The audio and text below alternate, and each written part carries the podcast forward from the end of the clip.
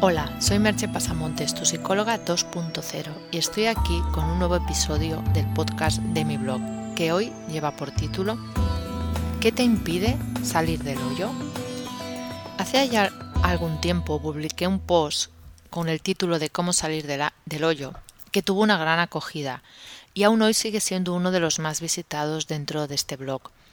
Eso me hace pensar que hay más personas de las que nos pensamos que se encuentran con dificultades que no saben cómo afrontar. O peor aún, personas que se sienten realmente hundidas. Voy a partir de la hipótesis al hacer este podcast de que aunque te encuentres con problemas, todavía te queda energía para sacar de ti mismo algunos recursos para seguir adelante. Si ese no fuera el caso, realmente este no sería el podcast adecuado para ti, pero yo voy a partir de la idea de que todavía tienes esos recursos disponibles. El primer paso para salir del hoyo es creer que puedes salir. Parece una obviedad. Sé que parece una obviedad, pero realmente no lo es. Como ya comenté también en otro post acerca de cómo ser más optimistas, en el año 1964, Martin Seligman, psicólogo de la Universidad de Princeton, hizo un notable descubrimiento. En unos experimentos se dieron cuenta que perros que habían sido sometidos a descargas eléctricas de las que no podían escapar, cuando tenían ocasión de hacerlo tampoco lo hacían, no escapaban. Los perros habían aprendido el desamparo, la indefensión. Es lo que en aquel momento Seligman nombró como indefensión aprendida. Esa indefensión también se produce cuando la persona, cuando una persona se encuentra en una situación en la que siente que haga lo que haga no tiene escapatoria. Un caso que podríamos ver con bastante claridad en el que sucede esto serían niños o mujeres maltratadas. El maltratador actúa de forma impredecible, por la que la persona de algún modo aprende que no puede evitar el maltrato por sí misma, con su propio comportamiento, que haga lo que haga, actúe como actúe, lo más posible es que acabe teniendo el maltrato. Es obvio que en estos casos tan graves habría otros factores a considerar, pero lo que sabemos es que la indefensión está presente. Afortunadamente, experimentos posteriores a los realizados por Seligman demostraron que esa indefensión se podía revertir, que el sujeto podía aprender a salir de nuevo de la posición de desamparo, que podía darse cuenta de que esa etapa en la que nada funcionaba había acabado y que había una nueva etapa en la que había cosas que podían funcionar. Para conseguirlo está claro que tenía que realizar un reaprendizaje. Por lo tanto, el primer paso para salir de un problema es darte cuenta de que si aunque sea en un grado leve, no has aprendido algún tipo de indefensión, si de algún modo no piensas que no tienes mucho que hacer para afrontar ese problema. Esto puede manifestarse en frases o pensamientos del tipo si ya lo he intentado, es que haga lo que haga no funciona, es que mi situación es peor que la de otros, es que mi caso es especial, es que yo soy así, es que para mí no vale, y un largo etcétera.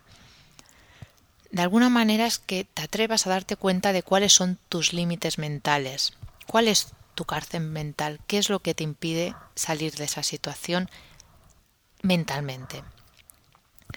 No es fácil salir de esa cárcel autoimpuesta, y muchas veces necesitamos que desde afuera alguien nos ayude a darnos cuenta de quiénes somos realmente y nos dé un pequeño empujón hacia adelante.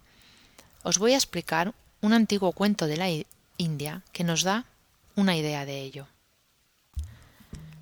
Después de atacar a un rebaño, una tigresa dio a luz en las inmediaciones y poco después murió, dejando a su cría sola. El cachorro fue aceptado como uno más del rebaño y creció entre las ovejas, y llegó él mismo a tomarse por uno de ellas. Asimismo, como una oveja llegó a ser considerado y tratado por el rebaño. Era sumamente apacible, pacía y balaba, ignorando por completo su verdadera naturaleza. Así transcurrieron algunos años.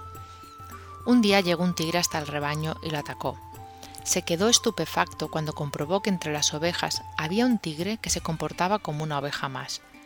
No pudo por menos que decirle Oye, ¿por qué te comportas como una oveja si tú eres un tigre? Pero el tigre oveja baló asustado. Entonces el tigre lo condujo ante un lago y le mostró su propia imagen. Pero el tigre oveja seguía creyéndose una oveja, hasta tal punto que cuando el tigre recién llegado le dio un trozo de carne, ni siquiera quiso probarla. Pruébala, le ordenó el tigre. Asustado, sin dejar de balar, el tigre oveja probó la carne. En ese momento la carne cruda desató sus instintos de tigre y reconoció de golpe su verdadera y propia naturaleza. Como sucede en el cuento, nos hemos pasado tanto tiempo aferrados a nuestro personaje que ya no sabemos quiénes somos ni cuál es nuestra verdadera naturaleza. Nos creemos incapaces de hacer ciertas cosas porque nos hemos aún convencido de que nosotros no somos así o de que no tenemos esas capacidades. Estamos aferrados a nuestras creencias limitadoras. Las crisis se producen cuando ese yo ideal ha agotado los recursos que tiene y nos hace creer que ya no tenemos más recursos con los que luchar. Por eso a veces necesitamos un tigre que nos muestre quiénes somos realmente y cuáles son nuestras fortalezas, que nos muestre que la libertad de ser quien realmente somos es posible. Os dejo con dos preguntas. ¿Sabes quién eres realmente? ¿Qué te impide salir del hoyo? Si requieres de mi ayuda para tu vida personal o profesional, contacta conmigo por email en agendamerche.gmail.com o por teléfono en el 664-436-969. Hasta aquí el podcast de hoy y nos escuchamos en el próximo podcast. Bye bye.